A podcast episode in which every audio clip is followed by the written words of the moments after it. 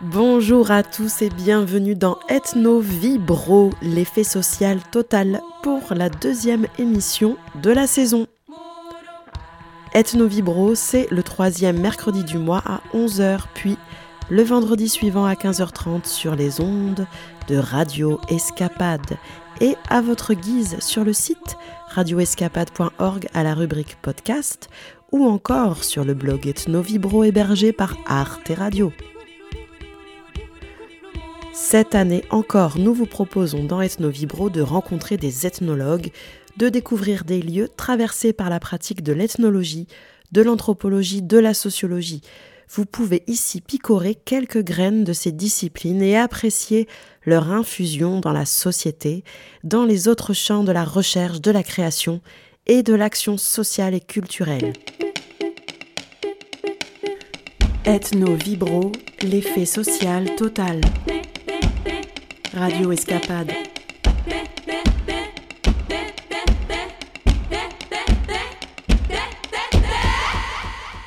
Aujourd'hui, je vous emmène visiter le musée et les jardins de Salagon sur la commune de Man en Haute-Provence, guidé par le directeur Antonin Chabert. Il nous parlera d'ethnobotanique, cette discipline qui étudie les relations entre les sociétés humaines et les plantes. Mais pas que, vous apprendrez aussi dans cette émission qu'il existe des jardins que l'on dit remarquables, qu'il existe des ethnopoles, qu'il y a un lien historique entre ethnobotanique et études de folklore. Vous y apprendrez aussi que les simples désignent les plantes médicinales et qu'il existe un plantain en Haute-Provence appelé badasson.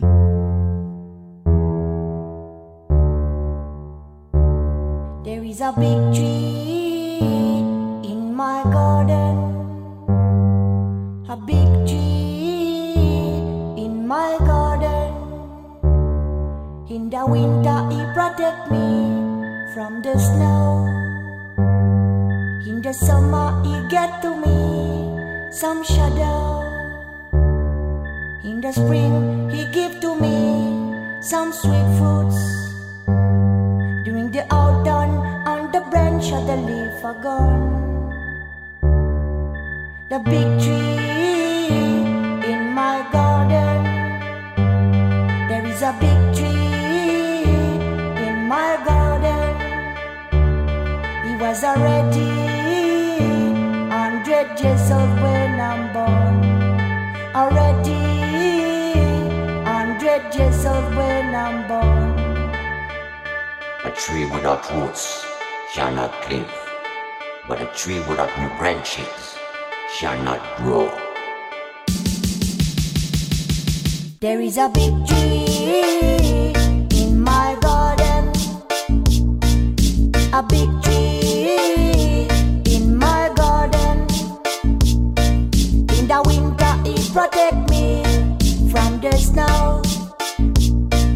In the summer, it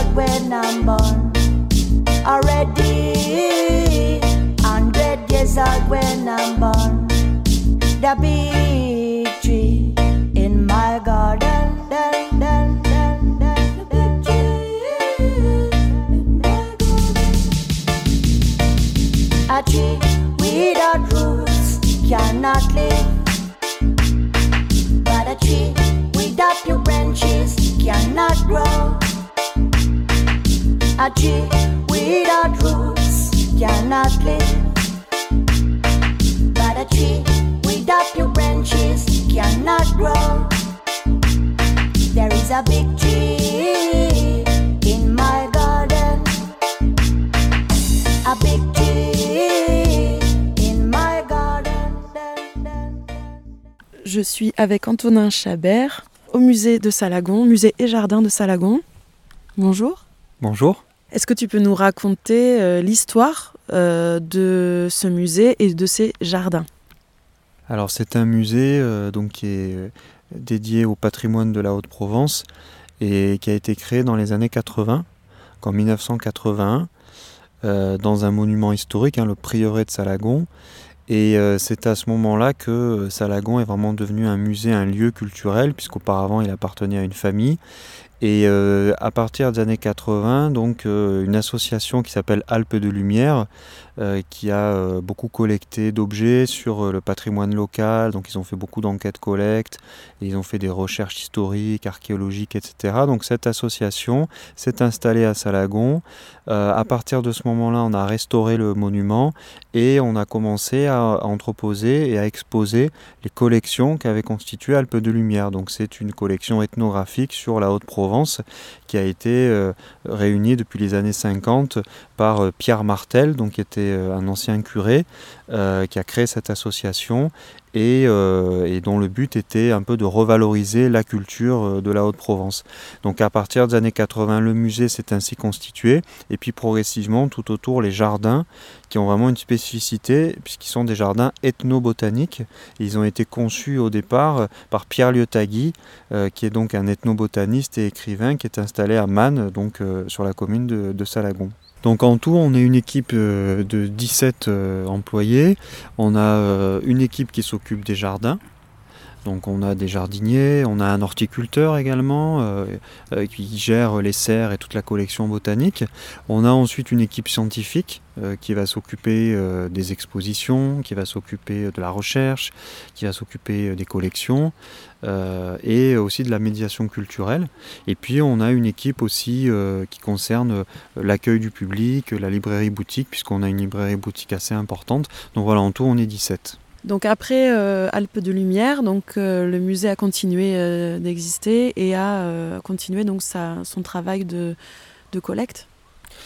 Exactement, donc au départ c'était euh, cette association Alpes de Lumière et ensuite euh, euh, c'est le département des Alpes de Haute-Provence hein, qui a vraiment financé la valorisation du site et à partir de 2000 on est vraiment devenu un musée départemental. Donc aujourd'hui on est un musée départemental avec le musée de Quinson, hein. on est deux musées départementaux dans le département et euh, depuis plusieurs années, euh, on a développé énormément de choses hein, en termes d'exposition, de médiation culturelle. Donc on propose euh, des expositions tous les ans, beaucoup de visites guidées, d'ateliers, de temps forts dans le cadre de la programmation culturelle, que ce soit pour les journées du patrimoine, les rendez-vous au jardin, la nuit des musées. Et puis on a aussi élaboré notre propre programmation avec des événements pour les familles notamment. Donc on a les automnales par exemple à l'automne. Là prochainement le 28 novembre on organise un concert, donc c'est Kourou Desbert qui va venir pour faire un concert dans l'église. Donc il y a toute une programmation tout au long de l'année euh, que vous pouvez voir d'ailleurs sur la page Facebook, Instagram, etc. Donc on est très présent sur les réseaux sociaux.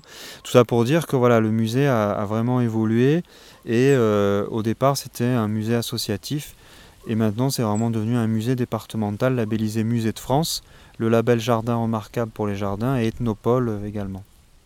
Peux-tu euh, nous expliquer euh, ce que sont des jardins ethnobotaniques? Qu'est-ce que l'ethnobotanique?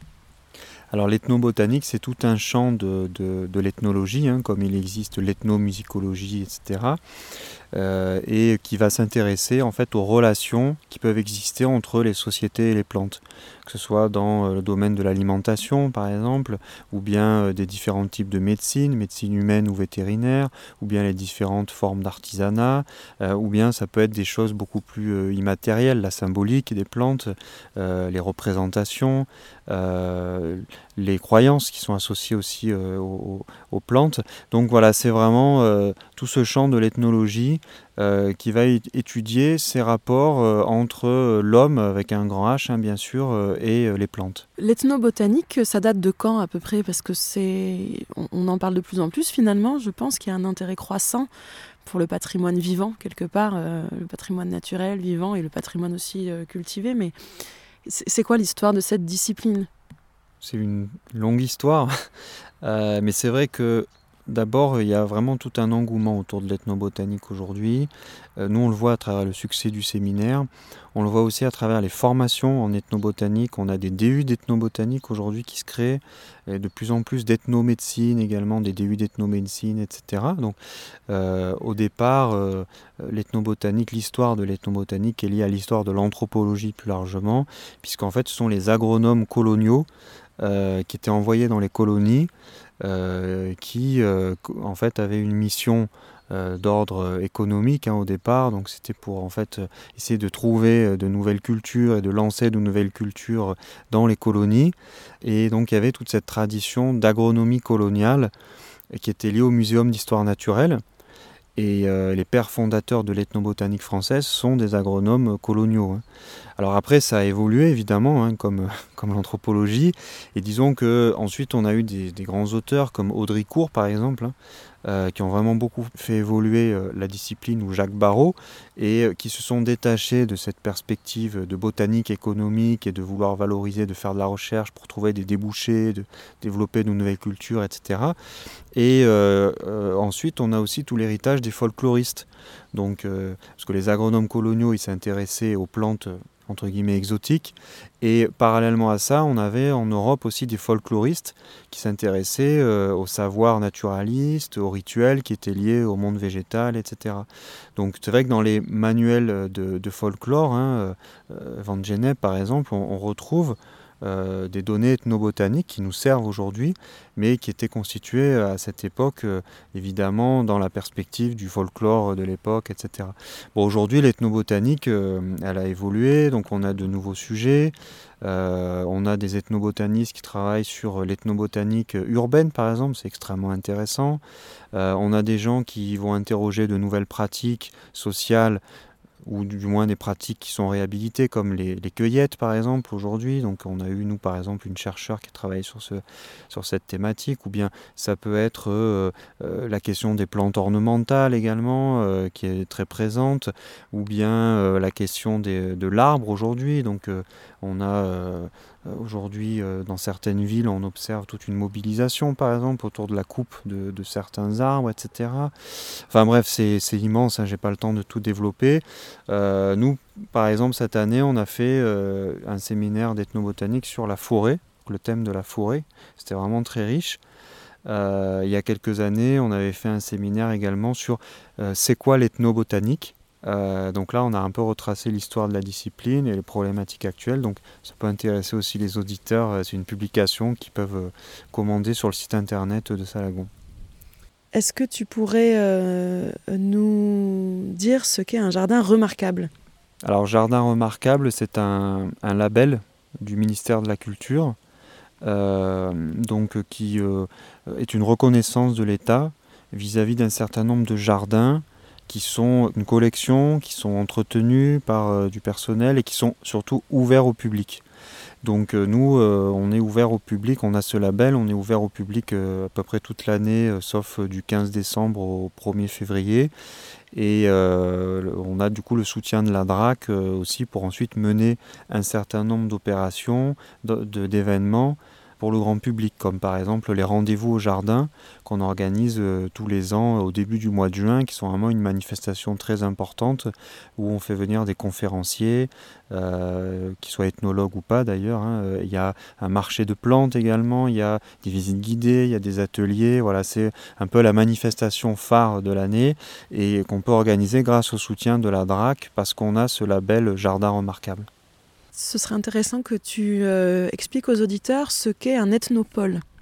Alors un ethnopole, donc euh, ethnopole, c'est un label du ministère de la Culture qui a été créé en 1996 et Salagon a été un des premiers sites en France, euh, avec le Garet notamment, à obtenir ce label. au départ, il n'y avait que quelques lieux hein, ainsi labellisés, et aujourd'hui, il y en a à peu près une douzaine en France.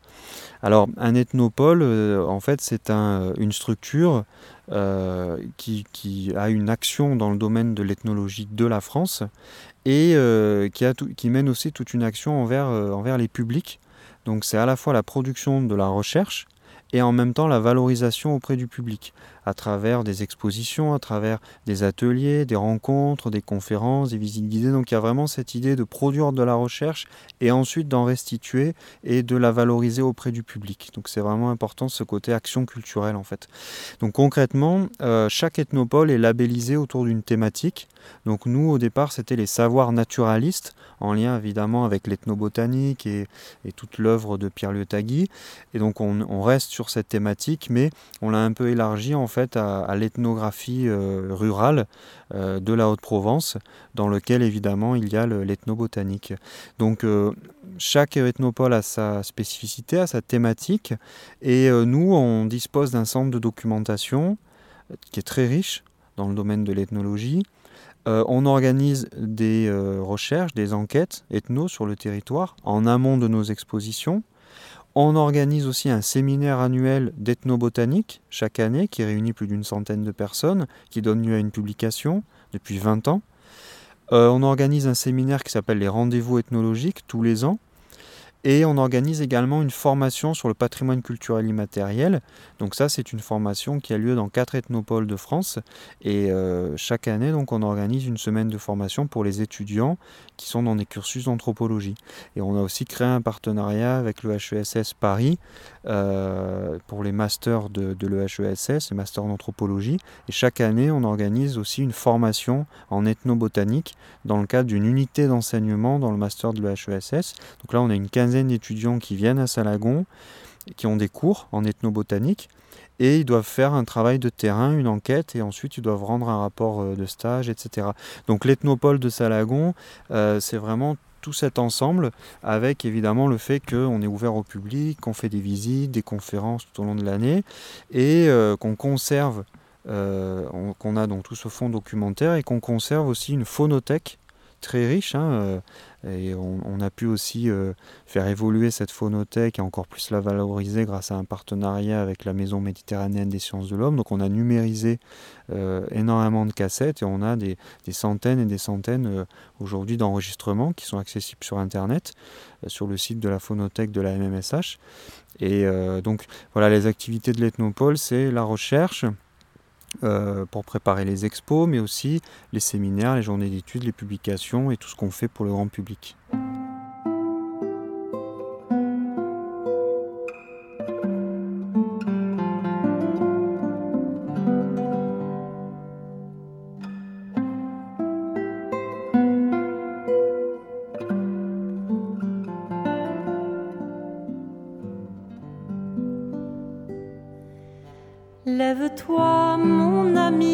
Belle, marche, car voici l'hiver passé, la pluie a cessé son état, les fleurs paraissent sur la terre, le figuier embaume ses figues. Et les vignes en fleurs donnent leur parfum. Lève-toi, mon ami, ma belle, et marche. Fais-moi voir ton visage.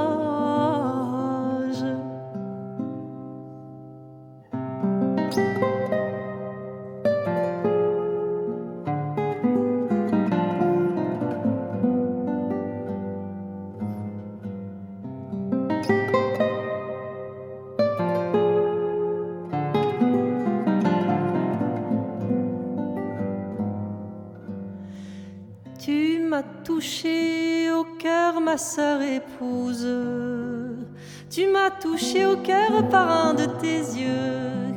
Quelles sont belles tes tendresses.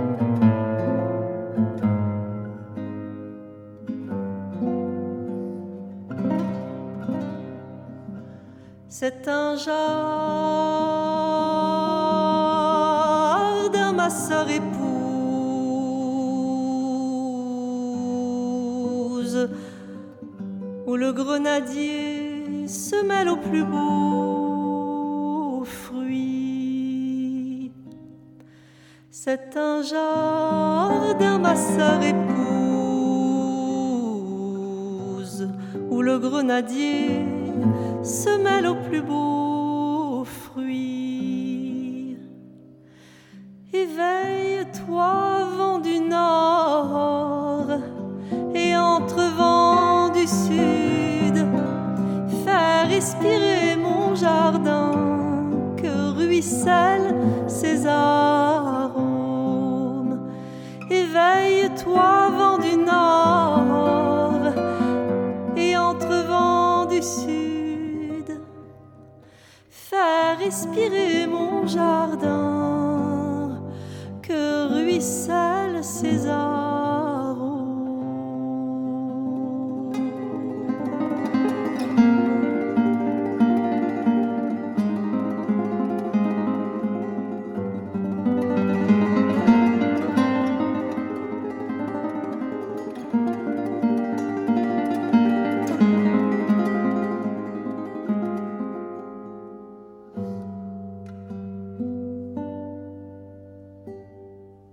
Est-ce que tu peux nous décrire aussi euh, les collections ethnographiques qui sont là depuis donc le travail d'Alpes de Lumière et euh, éventuellement euh, les autres aussi, les autres objets qui seraient arrivés depuis? Alors cette collection, donc j'en parlais, elle a été constituée par Alpes de Lumière. après, le musée est devenu un musée départemental, hein, puisqu'aujourd'hui on a un musée départemental. Donc l'association Alpes de Lumière n'est plus présente sur site, elle est basée à Fort-Calquier. Et euh, le site aujourd'hui donc est vraiment un site départemental. Alors cette collection ethnographique, euh, elle concerne des dizaines de milliers d'objets euh, qui datent pour la plupart de la première moitié du XXe. Et ce sont des objets de la vie quotidienne qui ont été collectés par différentes façons, à travers des collectes sur le territoire, ou bien aussi à travers des dons assez important, hein, puisque Salagon a vraiment été conçu comme un musée de société avec un lien très fort avec la population locale. Et euh, depuis les années 80 jusqu'au milieu des années 90, euh, il, y avait, euh, il y a eu énormément de dons qui ont été faits. Et puis les collectes à l'époque euh, aussi se sont intéressés à différents lieux où euh, euh, les gens jetaient ou, abandonnaient des objets, comme les décharges par exemple. Hein. Et donc là, les, collecteurs à l'époque allaient vraiment s'intéresser à, des objets qui leur paraissaient rares ou témoins d'un monde qui avait disparu ou qui était en train de disparaître. Puisque cette collecte, elle a été vraiment constituée, comme dans pas mal de musées d'ethno, hein, pour un peu recueillir les témoignages d'un monde en train de disparaître, avec évidemment l'exode rural la Haute-Provence a été très touchée par l'exode rural. Et donc on a beaucoup d'objets donc agricoles, artisanaux, on a du textile également. Et euh, depuis quelques années, euh, on a enrichi les collections, depuis une quinzaine d'années on va dire, avec des dons euh, assez importants, avec ce qu'on appelle des fonds clos, c'est-à-dire vraiment des, objets qui concernent une thématique et qui sont vraiment complets. Donc par exemple, on a un fonds sur un tonnelier le dernier tonnelier du pays d'Aix, qui a arrêté son activité en 1956. Et par exemple, les filles de ce monsieur, donc qui s'appelait Monsieur Mougin, ont fait un don à Salagon et on a ainsi l'intégralité d'un atelier de tonnelier euh, qu'on a conservé ici. Pareil pour, euh, on a une forge, la forge euh, Renault de Lourmarin, donc c'est Lourmarin dans le Vaucluse, donc c'est l'intégralité des objets d'un forgeron qui sont ainsi conservés. et puis après, on a aussi ces dernières années collecté d'autres objets, on a acquis aussi un certain nombre de créations artistiques. Euh, des photographies, par exemple de Franck Pourcel, qui est un photographe euh, marseillais, qui a fait toute une série de clichés sur les néo-ruraux euh, dans la Haute-Provence.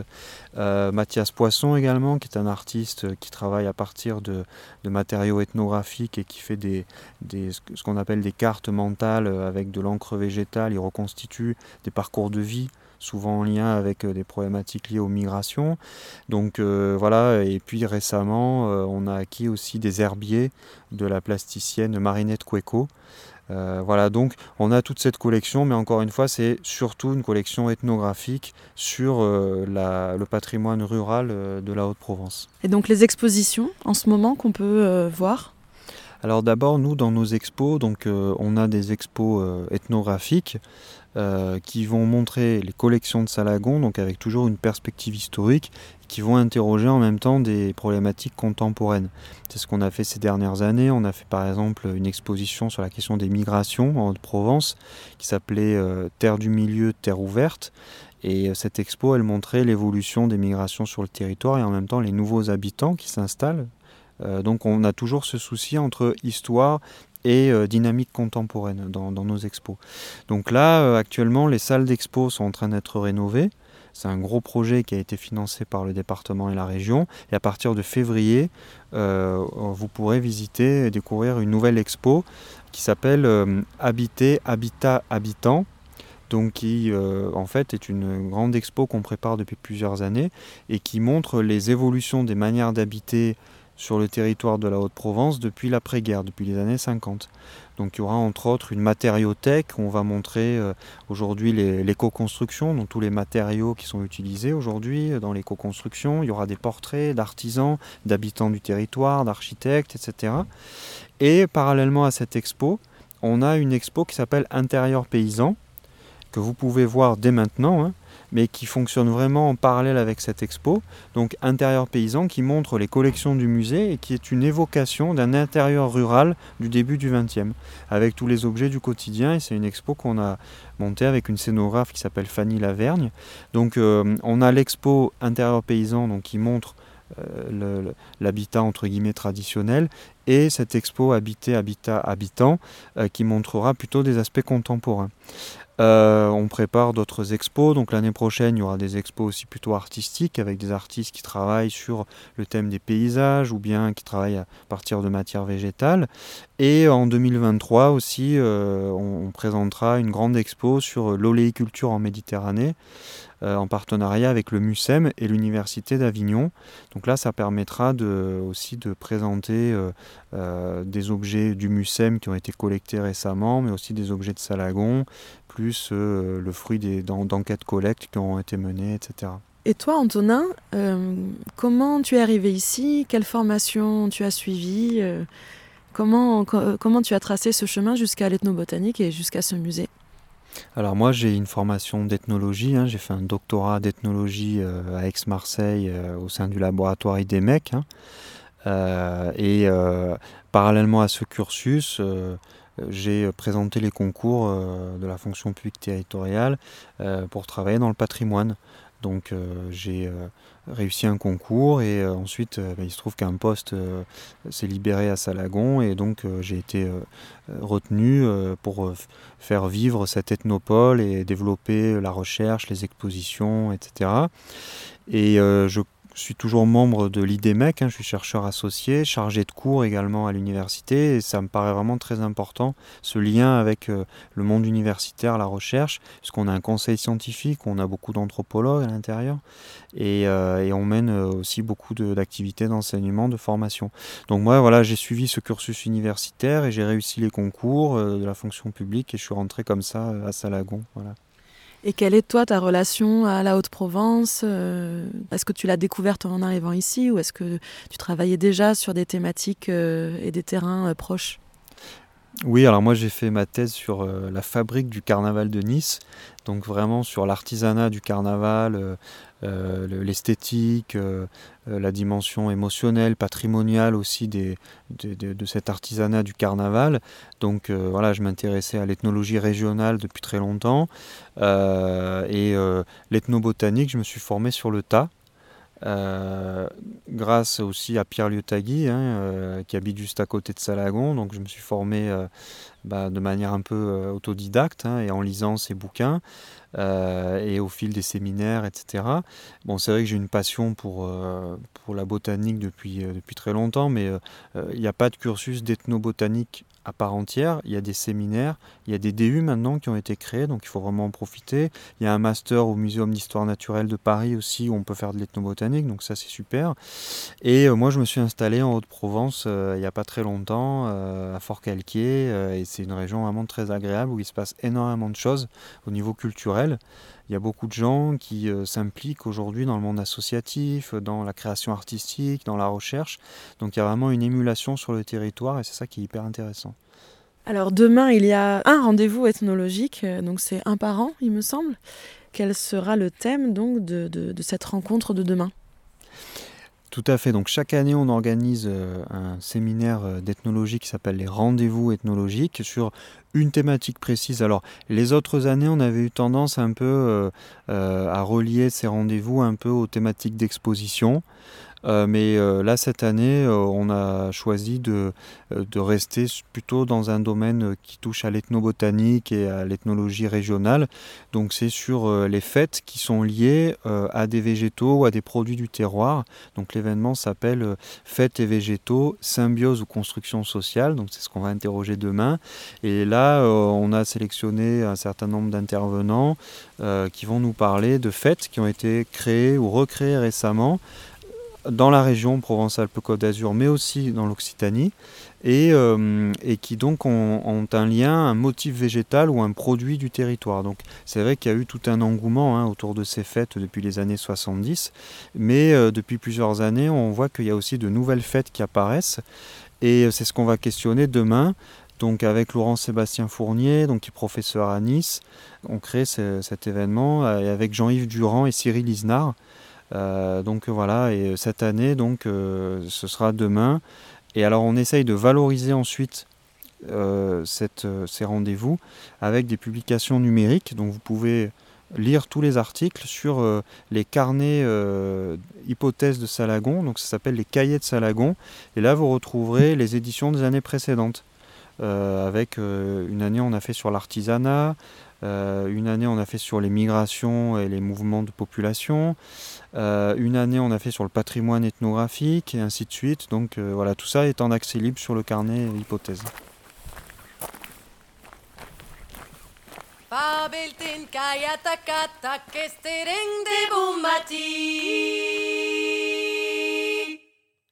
E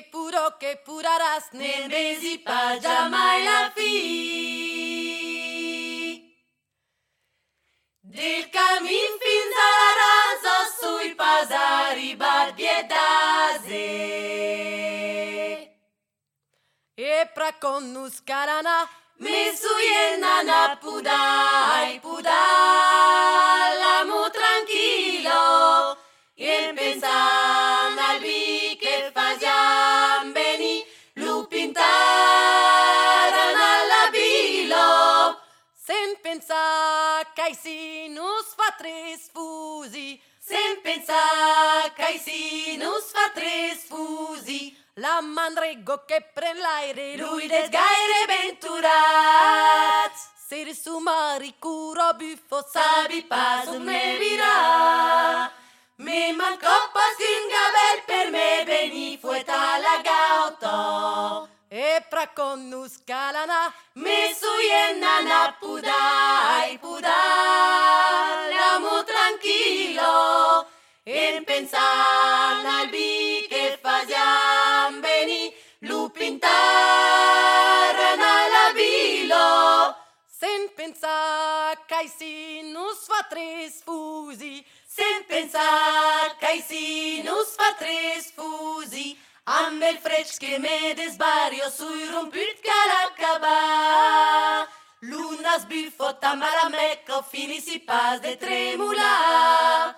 Creses che la l'abido è dura me tutta che lo frescuro. E pra connus calana me suiena la pudai pudai l'amo tranquillo. E pensar al bi che fasiamo.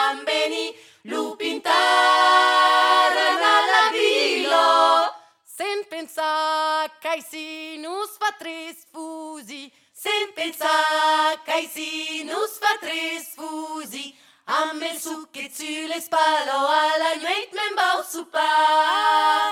Sai pas de brasó d'ausino, lo suquet l'espanyarà. Credes que la vida és dura, me tutta che lo frescura. e pra conus carana me suiena na pudai pudal amo tranquilo e pensan al bi che fazian veni lu pintaran al abilo. Sen pensa cai si nus fa tres fusi. Sen pensa cai si nus fa tres fusi. Là, on est dans un des, jardins qui s'appelle comment? Là, on est dans le jardin de Senteur. Jardin de Senteur, donc euh, c'est un jardin particulièrement agréable euh, pendant l'été et pendant l'automne. Donc euh, c'est un jardin qui avait été conçu par François Tessari, qui était l'ancien chef des jardins. Et ce jardin, c'est vraiment une promenade olfactive qu'on propose.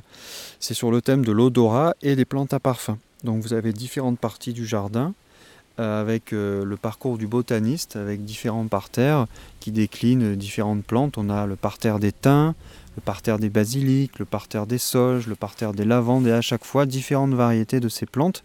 Et l'idée, c'est que le visiteur puisse euh, s'imprégner des odeurs et des nuances qui sont propres à chaque variété. Après, vous avez différentes parties, euh, différents parterres sur euh, les plantes à parfum. Donc, comment on compose un, un parfum à partir des plantes. Donc, les notes de tête, notes de cœur, notes de fond. Et puis, on a une dernière partie du jardin qui est sur les odeurs du quotidien.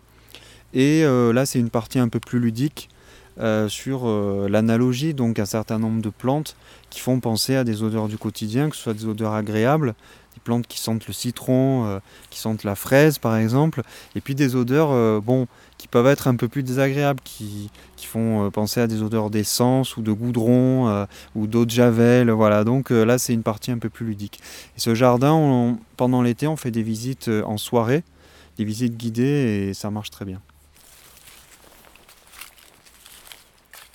Et donc, ce sont des plantes qu'on peut approcher, qu'on peut toucher, qu'on peut sentir. C'est aussi ça qui est euh, agréable. Ça change des, de l'expérience classique euh, du musée, on va dire. Exactement, c'est là, c'est vraiment l'idée d'une promenade sensorielle. Donc, on invite vraiment les gens à toucher les plantes, à les sentir, à s'imprégner de leur odeur. Euh, voilà, c'est un jardin qui fait appel aux émotions, qui fait appel aux sens, et euh, plus que d'autres jardins qui sont un peu plus scientifiques, on va dire. Donc ça, c'est un jardin qui est vraiment agréable et qui plaît beaucoup aux familles et à toutes les générations. Donc là, on est dans un autre jardin qui est le premier jardin qui a été créé à Salagon dans les années 80. Donc il s'appelle le jardin de Simple. Donc il a été conçu par Pierre Liotagui à partir des enquêtes qu'a mené Pierre Liotagui dans les années 80. Il y avait eu un, appel à candidature sur les savoirs naturalistes euh, par la mission du patrimoine ethnologique qui a été créée à ce moment-là en 1981. Et donc dans la région, en Provence-Alpes-Côte d'Azur, c'est Pierre Liotagui et son équipe euh, qui ont été sélectionnés. Et ils ont mené tout un, un ensemble de- d'enquêtes euh, sur la pharmacopée populaire de Haute-Provence. Et ils ont recueilli énormément de témoignages, ils ont fait des publications, etc. Et euh, c'est tous ces matériaux ethnographiques qui ont pu euh, servir de base à la réalisation de ce jardin. Donc c'est vraiment un jardin ethnobotanique créé à partir d'une grande enquête ethnographique. Et alors, jardin simple, il va parler des plantes utiles, des plantes du quotidien qui étaient utilisées ici au 19e et au 20e Et du coup, chaque parterre va parler d'un milieu, d'un milieu de collecte où les gens allaient euh, ramasser ces plantes. Donc il y a par exemple euh, euh, les remèdes du jardin, donc ça c'est les plantes qu'on faisait pousser dans les jardins. Au bord des champs et des prés, bah, c'est tout ce qui était collecté dans ce milieu. Là, on a un autre, parterre sur, du côté des parcours et des landes. Bah, c'est tout ce qui était ramassé dans ces milieux. Et vous remarquerez aussi que les étiquettes ont à la fois le nom français, le nom savant et le nom provençal parce que c'est vraiment un jardin sur la pharmacopée locale. Et c'est vrai que les gens se soignaient énormément avec les plantes hein, dans leur vie quotidienne, pour se soigner, mais aussi pour soigner les animaux. Et donc il y avait tout un, ensemble de savoirs euh, oraux hein, essentiellement qui étaient transmis et ça faisait vraiment partie de la vie quotidienne euh, des gens. Alors dans cet euh, ensemble de, de plantes, on a une plante qui est un peu emblématique ici qui s'appelle le plantain badasson. Pierre Liotagui en a fait un ouvrage, puisque quand il a fait ses enquêtes dans les années 80 auprès de la population locale, tout le monde lui parlait de cette plante, le plantain badasson, et euh, il a repéré 90 usages. C'est énorme en médecine humaine et vétérinaire. Et donc du coup, il, a fait un bouquin qui s'appelle Badasson et compagnie et qui parle euh, de tous ces savoirs euh, liés à la médecine populaire. Il parle du badasson et d'autres plantes, hein, mais disons que c'était une plante vraiment emblématique sur le territoire dans la pharmacopée ancienne.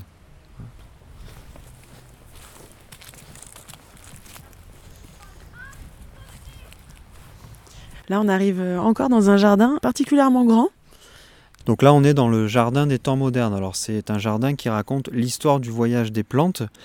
Euh, et c'est un jardin qui est réparti avec une logique géographique. Donc vous avez différents parterres qui renvoient à des zones géographiques.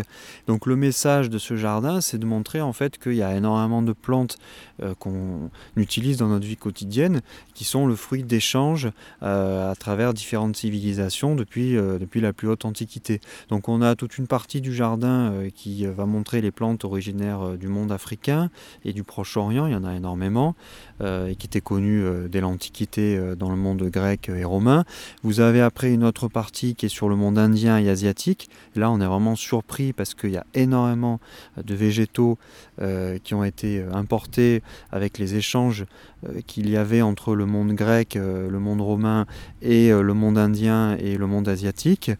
et puis après, vous avez une dernière partie sur les plantes américaines et toutes les plantes qui ont été découvertes avec les voyages et les grandes découvertes. Donc c'est une manière assez ludique hein, de, pouvoir raconter euh, l'histoire des plantes et à travers l'histoire des plantes, c'est l'histoire des civilisations qu'on raconte. Alors euh, on pourrait parler par exemple euh, du, poivre qui vient d'Inde ou bien également du gingembre hein, qui vient également d'Inde, du basilic qui est aussi une plante indienne. Donc aujourd'hui c'est vraiment une, la plante euh, méditerranéenne euh, liée à, tout un tas de produits culinaires, etc. Mais en réalité, c'est une plante qui vient d'Inde. Euh, après, on a évidemment dans la partie américaine les tomates hein, qui, sont, qui ont été importées au XVIe siècle, mais qui ont été consommées qu'à partir du XIXe siècle. Donc euh, dans la cuisine italienne ou méditerranéenne, c'est vraiment surtout au 19e siècle que les tomates commencent à être consommées. Après, on a euh, le manioc, par exemple, hein, euh, qui est une plante en fait qui vient des Amériques et qui est aujourd'hui devenue emblématique hein, de la cuisine africaine. Et on a d'autres exemples comme ça un peu saisissants, par exemple le sucre. Euh, la canne à sucre, bon, bah, c'est vrai que dans l'imaginaire collectif, tout le monde pense que ça vient des Amériques. En fait, ça vient d'Asie du Sud-Est. C'était connu dès l'Antiquité, puisque Pline l'Ancien en fait mention. Et ensuite, ça a été exporté dans les îles d'Amérique centrale. Donc, ce sont les Européens qui ont exporté euh, la canne à sucre dans les Amériques. Pareil pour le gingembre, d'ailleurs, hein, qui est une plante indienne, qui a aussi été exportée. Aujourd'hui, la Jamaïque en cultive énormément, mais c'est absolument pas une plante qui est originaire de Jamaïque. Après, on a d'autres plantes aussi dans la cuisine par exemple l'aubergine hein, qui vient d'Asie centrale. On a aussi euh, la grenade hein, qui vient aussi d'Asie centrale. Euh, enfin voilà, donc on, veut vraiment un peu raconter euh, cette histoire des plantes et une histoire qui parfois est vraiment très ancienne. Alors certaines plantes se sont acclimatées mais d'autres pas. Donc c'est quand même une logistique aussi de, de, jardin que vous avez? Donc là, effectivement, euh, ce jardin des temps modernes, comme le jardin de Senteur, il va montrer des, plantes qui parfois euh, craignent le froid. On est quand même en Haute-Provence, donc euh, l'hiver, on peut avoir des, températures négatives, quoique les hivers, les sont de plus en plus doux. Euh, mais là, effectivement, on a toute une logistique, parce qu'on a une partie de notre collection euh, botanique euh, dont on est garant et auquel il faut faire particulièrement attention. Donc les plantes qui craignent vraiment le froid sont rempotées à partir de la fin du mois d'octobre et euh, remises ensuite dans des serres qui sont en contrebas du musée. Et là, elles passent leur hivernage jusqu'au mois de mai à peu près. Donc on a des serres chauffées, on a un horticulteur qui gère toute cette collection. On a également une banque de graines, on échange des graines avec des jardins botaniques et des conservatoires botaniques euh, du monde entier. Et, euh, donc on- il y a toute une logistique, effectivement, toute une organisation. Et euh, pour ces jardins plutôt d'été, là, dans le jardin des temps modernes et jardin de senteur, effectivement, la meilleure période, c'est de venir entre le mois de juin et le mois d'octobre.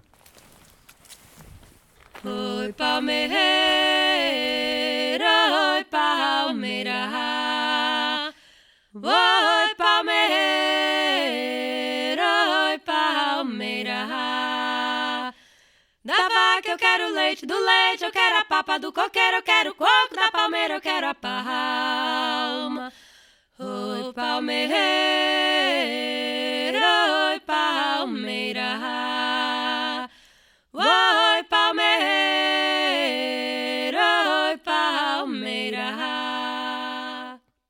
Alors, euh, tous les jardins sont très différents les uns des autres. Là, on arrive vraiment dans un autre, euh, une autre ambiance, un autre univers. Euh, Qu'est-ce que c'est? Alors là, on est dans le jardin de la Noria, donc effectivement, euh, c'est vraiment un autre univers et c'est un peu ce qu'on a voulu faire ici, c'est que chaque jardin a son identité, a son univers, son imaginaire. Et là, on est dans un jardin, le jardin de la Noria, qui en fait est inspiré des enluminures de la fin du Moyen Âge. Donc c'est euh, Pierre Liotagui qui s'est beaucoup intéressé euh, au Moyen Âge, hein, à la période médiévale, euh, qui avait imaginé ce- cet ensemble avec le jardin médiéval. Et le jardin de la Noria va vraiment montrer un jardin courtois de la fin du Moyen Âge. Donc c'est un jardin ornemental, un jardin où on peut se reposer, lire, contempler le- les plantes. Et c'est vraiment l'idée de reconstituer une ambiance à travers certains arbres. hein. On a des pommiers anciens, euh, à travers euh, des variétés de rosiers anciens également. Euh, tout ça inspi- inspiré encore une fois des, décors de l'enluminure. Et puis on a des bancs entourés, surplombés par des tonnelles euh, en osier. hein, et on a, d'ailleurs récemment refait toutes ces structures en osier par un vannier professionnel.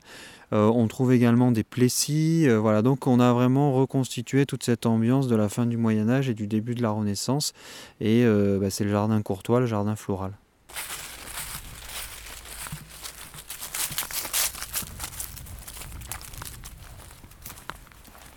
Alors ici, on est dans le jardin médiéval. Donc euh, c'est un jardin qui va évoquer euh, l'époque médiévale. Et euh, donc c'est un jardin euh, dont l'aspect euh, rappelle encore une fois là les représentations qu'on trouve dans les enluminures. Mais c'est un jardin donc conçu par Pierre Liotagui qui a vraiment été fait à partir de sources, donc des sources du haut Moyen Âge, des sources de, du Moyen Âge central aussi avec l'école de Salerne hein, qui était une grande école de médecine au Moyen Âge. Et donc par toutes ces archives et par tous ces registres, etc., on a pu du coup reconstituer un jardin médiéval. Mais le but n'est pas de reconstituer un jardin médiéval tel quel, mais plus d'évoquer un jardin de l'époque médiévale. Il y a eu un souci euh, didactique très fort, euh, puisque le jardin est euh, réparti avec plusieurs thématiques. Donc le jardin, en fait, est est composé de, de plusieurs ensembles qui renvoient à des thématiques. Donc on a par exemple tout le jardin médicinal, ce qu'on appelait au Moyen Âge l'herbularus, et là vous allez trouver euh, donc des parterres euh, à thème avec euh, herbes des fièvres et des refroidissements, les évacuants et les purges, les plantes des femmes, les remèdes vulnéraires. Donc voilà, c'est vraiment un souci pour montrer au public comment on utilisait les plantes et pourquoi on les utilisait. Après, il y a toute une partie sur les plantes alimentaires. donc avec les céréales d'autrefois, avec les condiments et aromates qui étaient très présents dans l'alimentation médiévale, également les, euh, les légumes frais de base, etc. Et puis la dernière partie du jardin qui va concerner euh, le jardin floral, donc c'est un jardin vraiment ornemental, et puis le jardin secret. Alors le jardin secret, euh, il va plutôt montrer les plantes qui sont associées à des rituels ou qui avaient une réputation un peu mystérieuse ou bien qui étaient utilisées en sorcellerie. L'architecture du jardin, donc c'est vrai que du coup il a vraiment été pensé comme un jardin de l'époque avec des, euh, des plessis, des tonnelles, une fontaine, puisque le jardin à l'époque médiévale, euh, c'est une image du paradis, de l'Éden, donc on retrouve souvent dans la représentation euh, une, présence, euh, présence de l'eau à travers une fontaine. Et puis on remarque aussi que le jardin est entouré d'une haie de buis bien délimitée, parce que euh, le jardin, c'est toujours un espace clos qui est vraiment séparé euh, du reste, et donc c'était toujours, euh, d'après les, les, les enluminures hein, et les- l'iconographie de l'époque, c'était toujours un jardin vraiment bien délimité et bien séparé du reste. Merci Antonin pour cette visite du musée. Cette visite a été réalisée le jeudi 4 novembre dernier.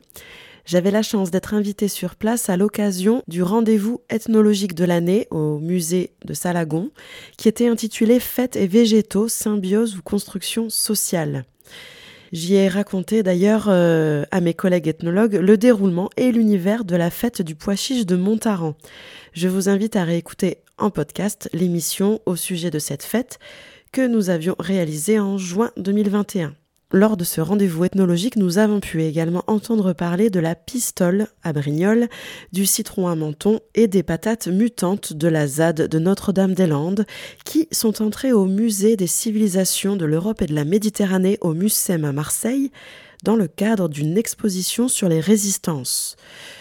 Toutes ces contributions scientifiques seront consultables dans les carnets de Salagon, un blog de carnet de recherche numérique, Hypothèse, mais aussi dans une publication à paraître l'année prochaine, dirigée par Laurent Sébastien Fournier.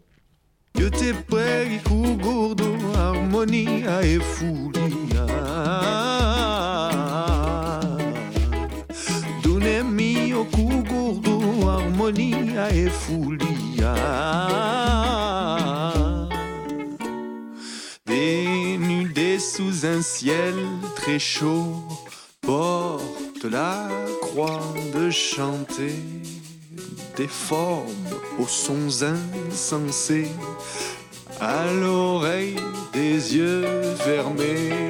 Yo te prego, gordo, harmonia e folia. Dune mio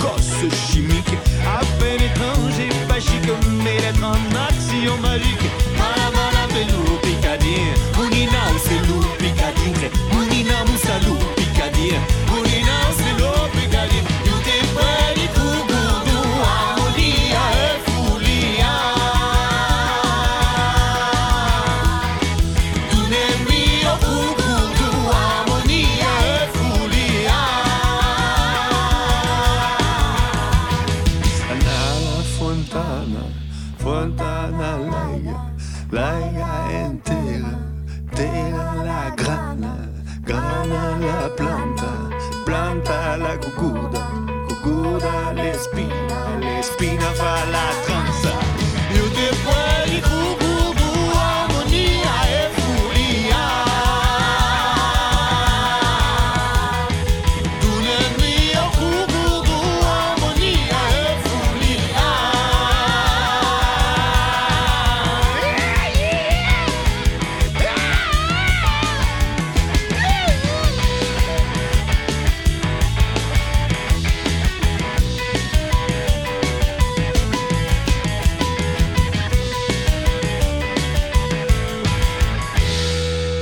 Ethno Vibro, l'effet social total, c'est fini pour aujourd'hui. Pour la musique, vous aviez Stand-By Patrol, Julie Azoulay, Renata Rosa, La Malcoiffée et Djebaletti. Vous pourrez réécouter cette émission vendredi prochain à 15h30 sur Radio Escapade et à votre guise en podcast sur le site de la radio sur le blog Ethno Vibro d'Arte Radio si vous souhaitez nous contacter. Nous avons un Facebook Ethno Vibro et vous pouvez aussi laisser un message à la radio au 09 72 38 11 29 ou encore sur le courriel contact@radioescapade.org. Je vous donne rendez-vous le mois prochain et en attendant, bonne vibrette à toutes.